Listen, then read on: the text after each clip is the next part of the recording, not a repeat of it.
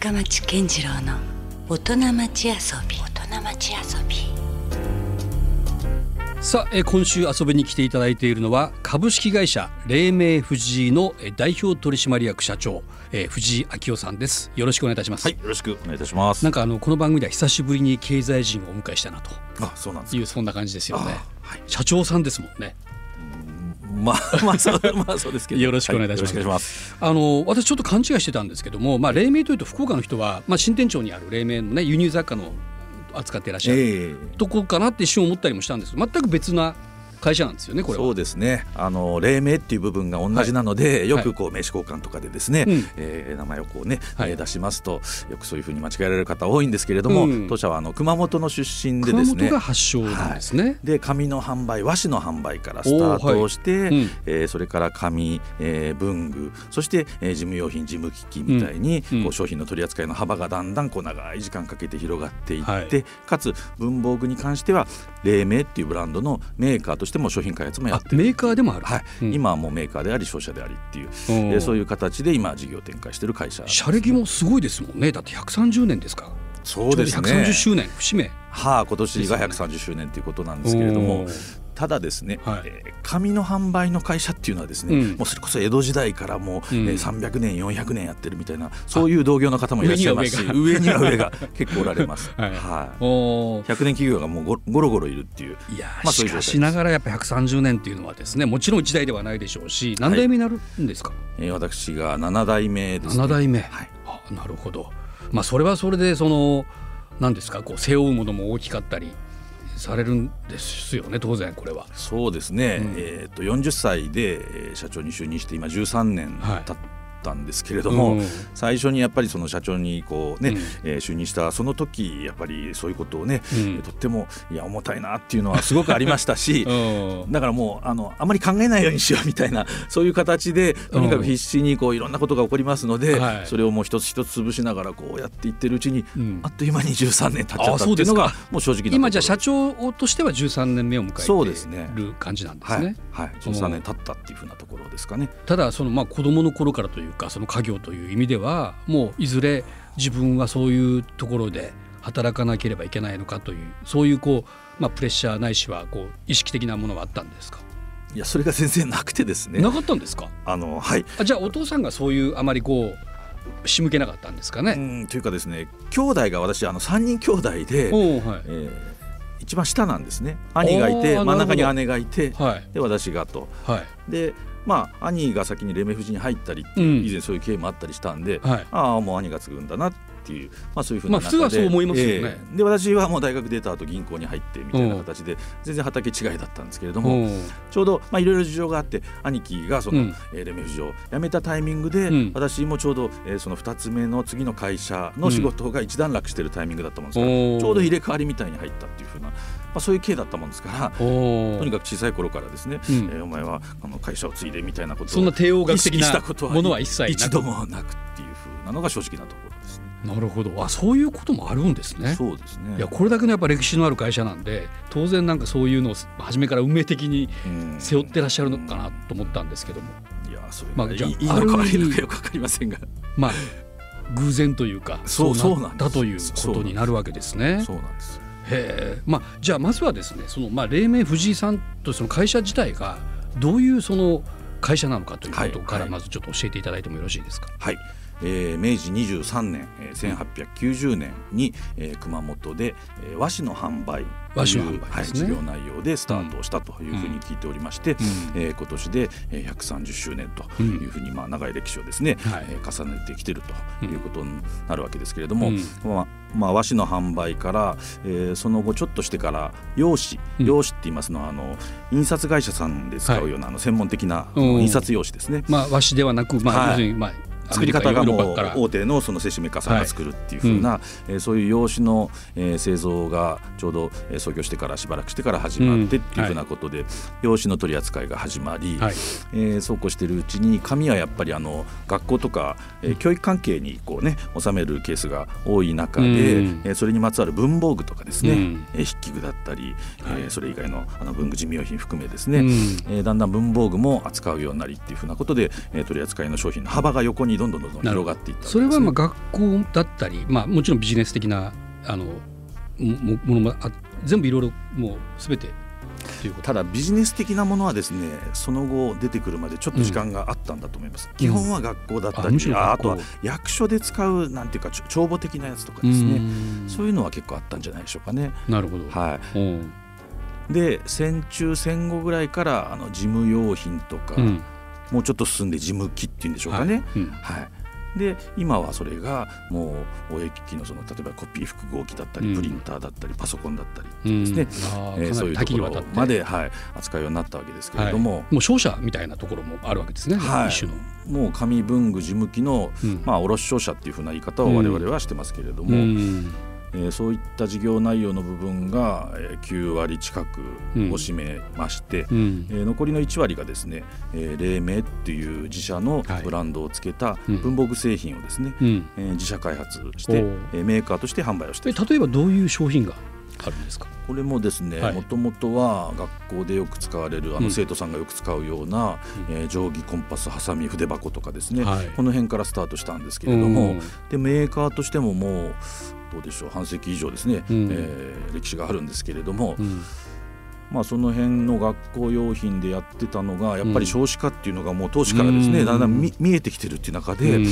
まあ、そういう、えー、生徒さん向けだけやってても間違いなくこうシュリンクしちゃうよねっていう話でですね、はいえー、そこら辺りからですねちょっと商品の幅を広げていこうということで、うん、まあ、今日もちょっと持ってきたりしてます、はい、してますけれども、うん、システム手帳とかですね。こういうその手帳類ですね、はい、を作ってみたりですね、うん、あともうそれ以外にもですね地球儀作ったり双眼鏡を作ったり、あの工場を持ってない、まあ、ファブレスっていうんでしょうかね、はい、企画開発をうちでやって、その使用書を結構海外の工場が多いんですけれども、海外の工場に委託で作ってもらって、それを黎明夫人の製品としてこちらに持ってきて販売してるっていうふうな。それが売上の構成比で1割強ありましてですね、はい、じゃあ主力商品というかそういうことでいくと、まあ、そのメーカーとしてはそこまでは大きくはないわけですか？そうですね、うん、文具のメーカーさんってたくさんあの例えば国用さんとかですね、うん、パイロットさんとかね、まあ、全国展開しているようなところあります、ね。はい、大手のメーカーさんありますけれども、はい、まあまあそういうところと比べると売上の規模はずいぶん小さいですけれども。主にじゃあどういうビジネスがこう主力になってくるわけですか？あそのメーカーの部分メーカーじゃなくてその黎明藤井さんとしては。そうですね、まあ、紙文具事務機の卸商社の中で特に最近のトレンドで言いますと、うん、その事務機の分野ですね、うん、えー、コピー複合機ですとか、はい、えー、応援のネットワークですね、はい、インターネットをこう、ね、絡めた、はい、あるいはソフトウェアを絡めたですね、うん、えー、そこら辺りのそのオフィスにおける、うん、えー、まあ、仕事のそのワークフローみたいな部分も含めた、うん、えー、改善の提案っていうんでしょうか、はい、効率化の提案っていうんでしょうか、うん、えー、当社の事業部門ではビジネスソリューション BS っていうふうな事業部門で呼んでるんですけれども、ここの部分がやっぱりここ最近で言えばかなりその構成比が高くなってきてるっていう感じですね。なるほど、まあ、もちろんその社会の変革に応じたどんどんこう事業展開みたいなものが変わっていかざるを得ない部分もあるでしょうし、はい、まあ、より積極的に攻めていく部分もあるでしょうし。うん。まあ、ぜひ攻め攻め続けるね、うん、形でありたいと思ってますけれども、うん、まあ、あのそういうふうにこう強いられてやってるっていうか、はい、変わらざるを得ないみたいなそういう側面もやっぱあると思います、ね。うん、なるほど、はい、まあ、先ほどの話ではもともとは熊本で生まれた会社ということでしたけれども今はどうですか？これ福岡にもかなり大きな拠点があるというふうな話をお伺いしてます。はい、熊本発祥ですけれども、えー、っと90年あ91年91年に福岡に本社ビルを建てまして、うん、もう本社ビルが今福岡にあるんですね、はい、あの古門戸町が、はい、えー、本社ビルをもう建てまして、はいえー、ですからもう29年目とかそそのぐらいになるっていうことでしょうかね、うんうん、その本社ビルを、えー、建てた時からもう福岡が本社という形で、うん、えー、九州の商社ビジネスの本社はもう福岡だと、うん、そしてただ熊本が発祥だもんですから、はい、えー、登記上の本店はまだ熊本が本店という形にしてまして。で加えて、えー、メーカー部門としては東京を起点に全国、はいあるいは海外にも商品を流通させてるもんですから、うん、あじゃあもうその九州のみならず。ええ、一応メーカーとしてはもう全国展開全国どころかアジアもマーケットに入ってるわけですか、出してます、はい、じゃあそれはそれですごい規模の会社です、ね、まあ売上の構成費は先ほど申し上げたような そういう部分はあるんですが、はいはいエリア的にはかなり広いですね。ですから東京も一応本社っていうふうに呼んでましてですね。一本店3拠点。3拠点がかなりそのベ,、ベース拠点みたいな形で社内的には読んでると、あの社外の方から見るとですね、はい、ちょっとややこしい感じにはなってると思うんですけれども。ただ業務内容がまあどちらかというとこう B2B な感じだから我々としてはだからあまりこう直接的なこう触れる場があまり機会がそこまではないということになって、ね、九州の卸商社部門は特にそうだと思いますね、うん、B2B ですね、うん、ただメーカーとしてはですね、うん、昨今のあのネットのねこうバーッとこう、えー、アマゾンとかですね、うん、e コマースがどんどんどんどん伸びていってる中で、はい、当社の製品もたくさん扱ってもらってますので、まあ、レメフジとかって検索すると、まずはメーカー商品としてバーッとこうずらっと出てくるようなまあ、そんな感じがあったりとかですね、まあ、そこで作ってる、まあ、商品に関してはもう直接ねお客さんとのやり取りということなんでしょうからね。はい、うん。なるほど。いやなかなかこうちょっとお話をお伺いしてるとねあのすごく実は幅広い展開をされてらっしゃるということですよね。そうですね、はい、はい、もっと特に海外はね、うん、えー可能性は伸びしろは非常に大きいと思うんでね、うん、もっと頑張りたいなとは思ってますけれども。はいさあ、えー、今日はですね株式会社黎明富士代表取締役社長の藤井昭夫さんをお迎えしております。まあ、先ほどあの事業展開の中でアジアにも実はあのすでにこう展開拡大されていらっしゃるという話だったんですけれども、はい、これ何かこう機会きっかけみたいなのがあったんですか？そうですね。もともと当社のその黎明製品を作ってもらう関係は、うん、えー中国を中心に中国、台湾とかですね、アジアと、製造も委託しているという関係はあったわけですけれども、だんだんあの日系のストアさんなんかももう海外にも出ていくとかっていう中で、え日本の文具商品をそういう海外の売り場に並べるっていうのもだんだんこう、え比率が高まってきてるっていう中でですね、少しずつ商品は出してたんですけれども、やっぱりそれをちょっと加速させたいねっていうことで、えっと東日本大震災の年だから2011年の、えー、10月にですね、うん、香港にオフィスを一応、はい。はい、もう開設しましてですね、うん、で常駐を置く形で、まあ、香港を起点に、えー、中国本土であるとか、うん、あるいはもう東南アジア全域であるとかもっともっとこう黎明製品をですね、うん、えー、販売をちょっとスピードアップさせたいと、はい、ペースアップさせたいっていうふうなことで、まあ、力を入れてるっていう、はい、現状そんなこれはもうだから藤井さんが社長になられてからの展開になるんですか？香港にオフィスを置いたのはそうですね。もう社長になってからですね。はいで実際どうですか？そのやっぱまた国が違いは文化も違うしいろいろまたなかなかこうねうまくいかない部分もあるとは聞きますけど、ね、実際どうだったんですか？このアジア展開に関しては。まあ現地には現地の、うん、とってもあのなんていうかこう値段がこう安いね、うん、えー、現地商品がたくさんありますので。そね、はい、うん、そことの差が価格差が結構ありますんで、はい、まだまだその売上の金額のレベルとしてはですね、うん、えー、まだそんな大きくないんですけれども、うん、ただやっぱり現地に常駐を置いて、えー、現地の流通の情報とか、うん、えー、小売の状況とかですね、うん、いろいろ把握しながら、えー、動くようになったことで情報のその量がね、うん、質と量がもう格段に上がりましたんでまあ、着実に売り上げが伸びていってるっていう状況ではあります。あそうなんですね、はい、じゃあある意味こう順風満帆なまあ、そうですね。ただアジアのあの巨大なその市場っていうところからすると、まあ、もっともっと加速度的にいかないとおかしいよねってあの社長はまあそういうのを言うのが まあ仕事っていうかですね。じゃあその香港に限らずいろんなアジア各国にもいろいろこう展開されてらっしゃる。そうですね、えー、今は、えー、中国台湾韓国インドネシアベトナム、うんみたいな感じで大体あのアジア全域っていう感じになりつつあす。ごいですね。それはじゃあその香港を拠点とされてこういろいろアジア各国とつながっていってる感じなんです、ね、だいぶ広がってきたっていう感じですね。日本からこう、えー、送り出してる時と比べると、うん、やっぱりその販路はもう確実に拡大してるっていう感じだと思います、これやっぱりあれですか？その日本の強みといいますか？あのやはりその商品のクオリティの高さとかそういうところも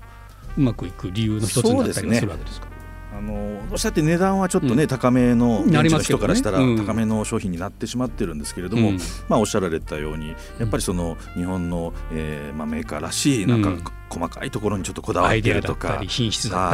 品質もそうですね。あと色デザインもですね、うんうん、やっぱり現地のそういう安価な商品と比べると、うん、やっぱりクオリティが高いんでですね、うん、その辺を、えー、ちょっと高いけど、えー、使いたいっていうふうな、うん、やっぱりそのミドルハイのレンジの層がどんどんどんどんやっぱ厚みが出てきてるっていうか、それに比例して伸びてきてるっていう感じはあると思います、ね、これはどうですか？やっぱアジアの今の経済の勢いみたいなもの肌で感じてらっしゃるところもやっぱありますか？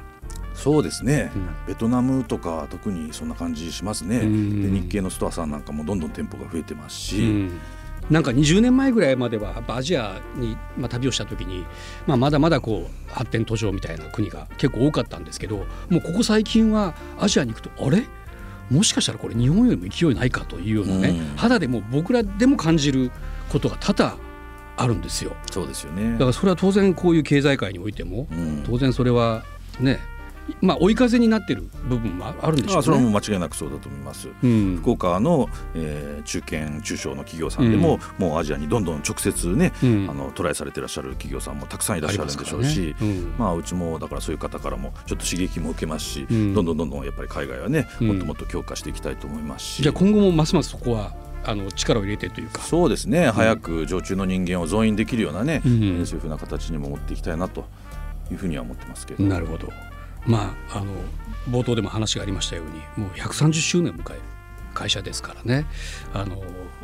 そういう、まあ、今となってはかなりそのマーケットも広がってるし取り扱う商品だったり事業内容もどんどんどんどん加速度的に広がっていらっしゃるとは思うんですけれども、まあ、紙文具事務機っていうのは、うん、あの突然もう全然そのなんていうか需要がなくなるみたいな、うん、そういうことではないんでですね、うん、そういう意味ではえー、大変ありがたい商材をですね、うん、長年にわたって扱わせていただいているなとは思うんですが、うん、ただその一方であのペーパーレスなんていう表現があってですね、ね、僕らあの紙を扱ってる会社にとってあのペーパーレスっていう言い方ああんまりままたその話かみたいな感じで まあまあそういうのはあるんですけど、うんうん、ただこれ構造的にやっぱりちょっと紙の使われ方が変わってきてるっていう、うん、そういう意味ではもう致し方ない部分があると思うんです、ね、まあその抗えない部分もね実際あると思うんですよね。音楽業界もそうじゃないですか。まさかそのアナログにしろ CD にしろそういうものさえ消えていこうとは思ってなかったですよね。ね。それが今、まあ、もうどんどんどんどん世界的な、ね、流れを見るともうまさにこうパッケージレスみたいなことになってますからね。うん、そうですね、うん、もう本当これはあのドラスティックにどんどんもう社会が変革していくわけですから、うん、そこにこううまくこう順応とか対応していかないといけないところもありますもんね。はい、ですから紙の良さをですね、うん、えー、これからも紙から生まれた会社ですから、こだわって発信し続けたいっていうのがあるのと同時に、まあその情報を伝えるだけみたいな形の紙の疲れ方はだんだんやっぱりちょっとこうね、え縮小傾向がどうしたってそのインターネットのこれこれだけね、え世界が広がってる中でありますので、じゃあそこら辺りはそのネットを使った、え特にそのオフィスにおけるその、えペーパーレスみたいな形とともにその、えー、応援機器を使って業務フローをこういうふうにもっとね、えー効率が上がるようにしましょうとかですね、うん、そっちの方の提案でまたどんどんどんどんこうね、お役に立てて、まあ、お仕事させていただいてみたいな形も、えどんどんこれはもう積極策としてやっていって、うん、え紙がこうどうしたってボリュームがそういうふうになっていく側面もあるっていうのは、それはそれで受け止めながら、だけど面白い紙がこういうふうにあるんですよみたいなことは、はい、その新たな付加価値みたいなものがそこから生まれたら別にそのただ今まではその紙を使うしかなかったから紙を使ってますな時代が長かったと思うんですけど、ね、今となってはですねその紙の良さみたいなものが改めて提案できたらいいなと思ってるんですよね。私は、ね、やっぱ本とかも好きなんで、あ、ね、のまあ電子ブックとかは今ねどんどんそれこそ席巻してますけど、でも実際でもやはりこう本を読むときにあの質感というか、実際紙をページをめくったりとか。あの想定だったりとか、うんね、それは何かこうまあ古い世代と言われたらそれまでですけどやっぱその良さって確実にありますもんね。うんだからそれが何かまた新たな形で今の若い世代とかにもねおこれいいなって思えるようなものがまた生まれてくるとそのアナログ文化もまだまだ廃れないんじゃないかなとは思うんですけどね。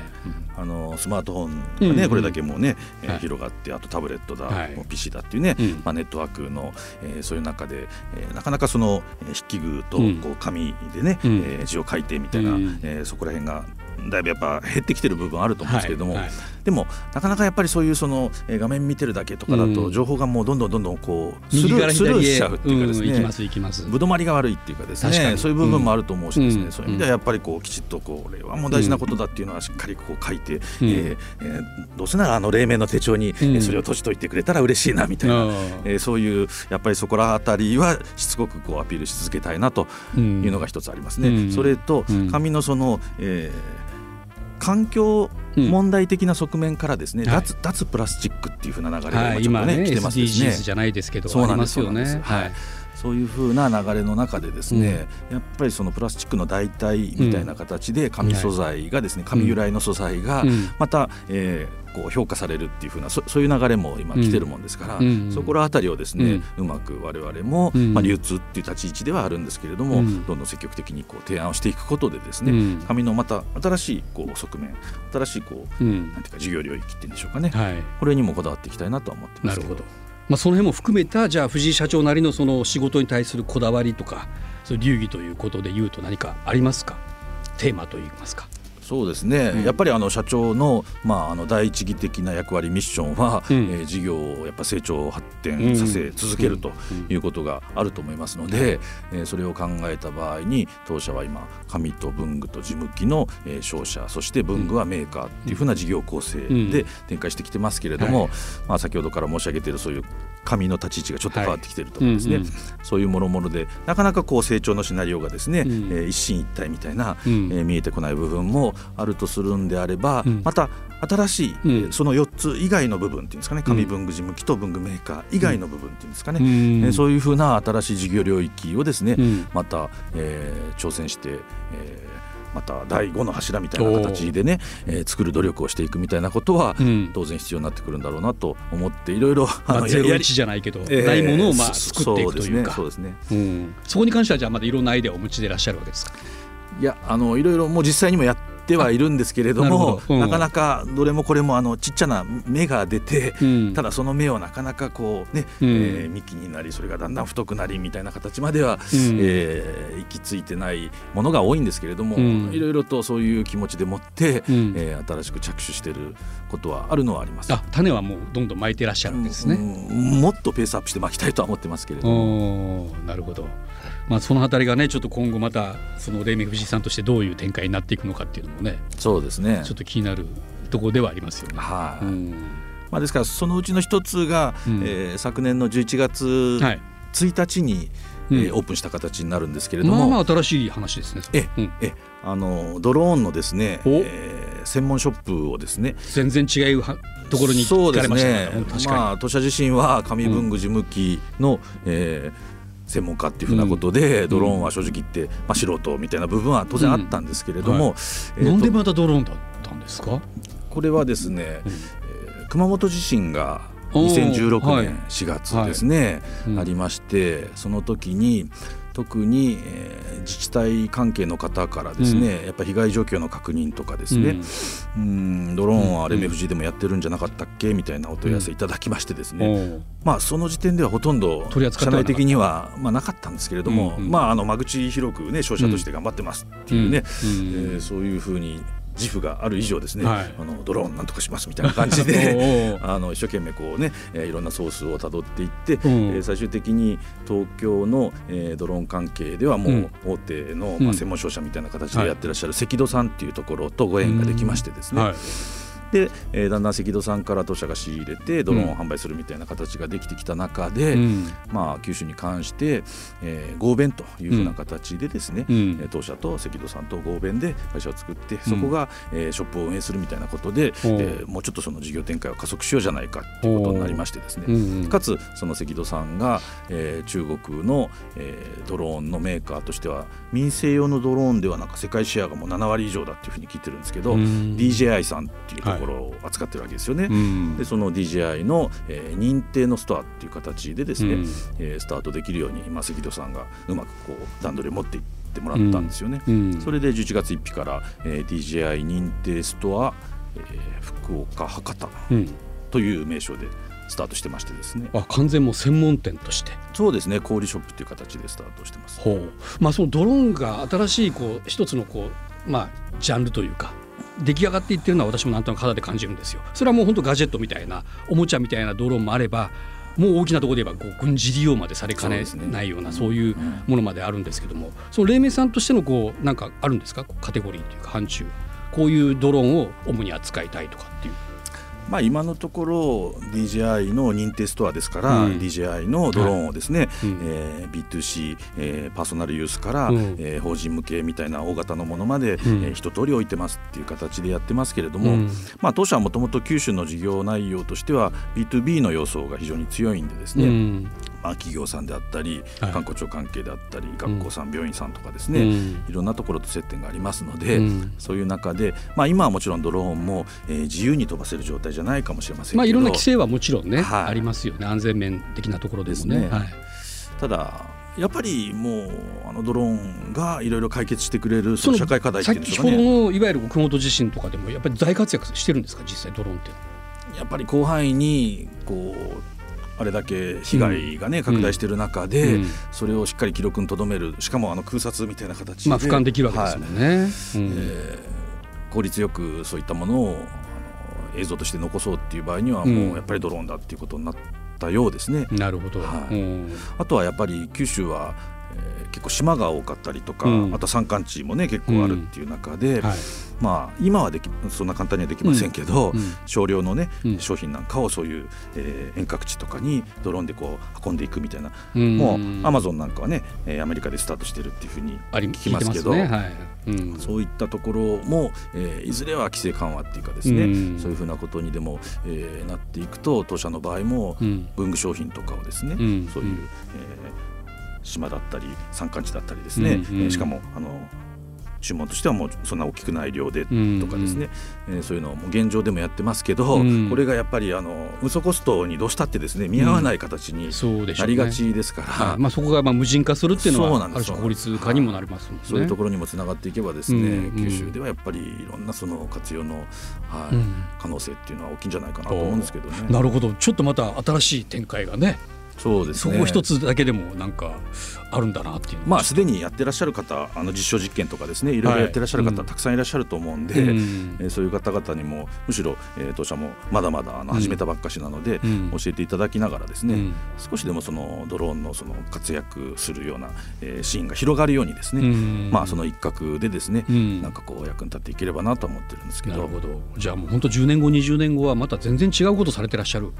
かもしれないですね。そうですね、それぐらいなんかこう今後の世の中の変化ってこれまでの変化もすごい早かったんだと思うんですけどさらに加速して今後なんかすごく早そうだなみたいなですね AI とか IoT とか 5G とかですね、なんかすごく変わっちゃうんだろうなこの50年で多分激変またしそうですよね。そうですね。いろんなね新たなまた産業革命みたいなことが起こりそうなそんな感じがしますよね。ま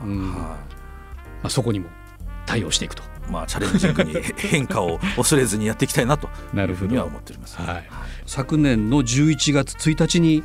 えー、新しくオープンしたとドローン専門店、はい、この DJI 認定ストア福岡博多、はい、このまたあの場所とか費用内容ちょっと教えてもらってもいいですか？はい、場所はあの当社の、えー、福岡本社、えー、古門戸町ですね、はい、土井通り沿いにありますんですけれども、はい、はい、そちらの1階で、うん、えー、もうドローンの専門ショップというこれはもう個人から業務用までいろんな対応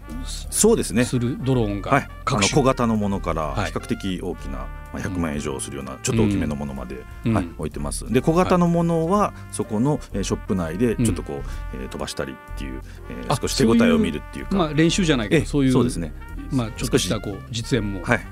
もできるようなスペースもちょっと、はい、置いてます。これ藤井さんご自身もドローンは飛ばされたりするんですか？あの正月休みがありましたんで、うん、一応買ってですね、うん、まあ一応開けて、うん、えー、一応部屋の中で1メートルぐらい 上がるとこまでは行ったんですがちょっとやっぱり操作がですねかなり慣れが必要なので練習が必要だと思います。ちょっと外でどっか飛んでいっちゃったら嫌だなとか人に当たったら嫌だなって感じで まだもうちょっと練習しないとっていう状態ではありますけど、まあ、思い起こすことね。僕ら子供の頃はたこ揚げがあってそれからまあねラジコンだとかいろいろありましたけど、はい、その流れでいうと今はもうドローンです、そうなんです。お正月のたこ揚げじゃなくてドローン揚げをやってる姿をアップしたかったんですですけれど、残念ながら練習が間に合わない。いやお願いします。もう社長自らがまずここをね率先して楽しいですよっていうアピールしていただかないとねもうそういうつもりでもう一応勝ってはいますんで。なるほど。早く練習したいと思います。じゃあそのスキルアップも期待してますんでよろしくお願いいたします、はい、じゃあ引き続き来週もですね、はい、またあのいろんなお話を伺いさせてください。はい、はい、ということで本日は株式会社黎明藤井、えー、代表取締役社長の藤井明夫さんにお越しいただきました。どうもありがとうございました。ありがとうございました。LoveFM Podcast LoveFM のホームページではポッドキャストを配信中。スマートフォンやオーディオプレイヤーを使えばいつでもどこでもラブ f m が楽しめます。LoveFM.co.jp にアクセスしてくださいね LoveFM Podcast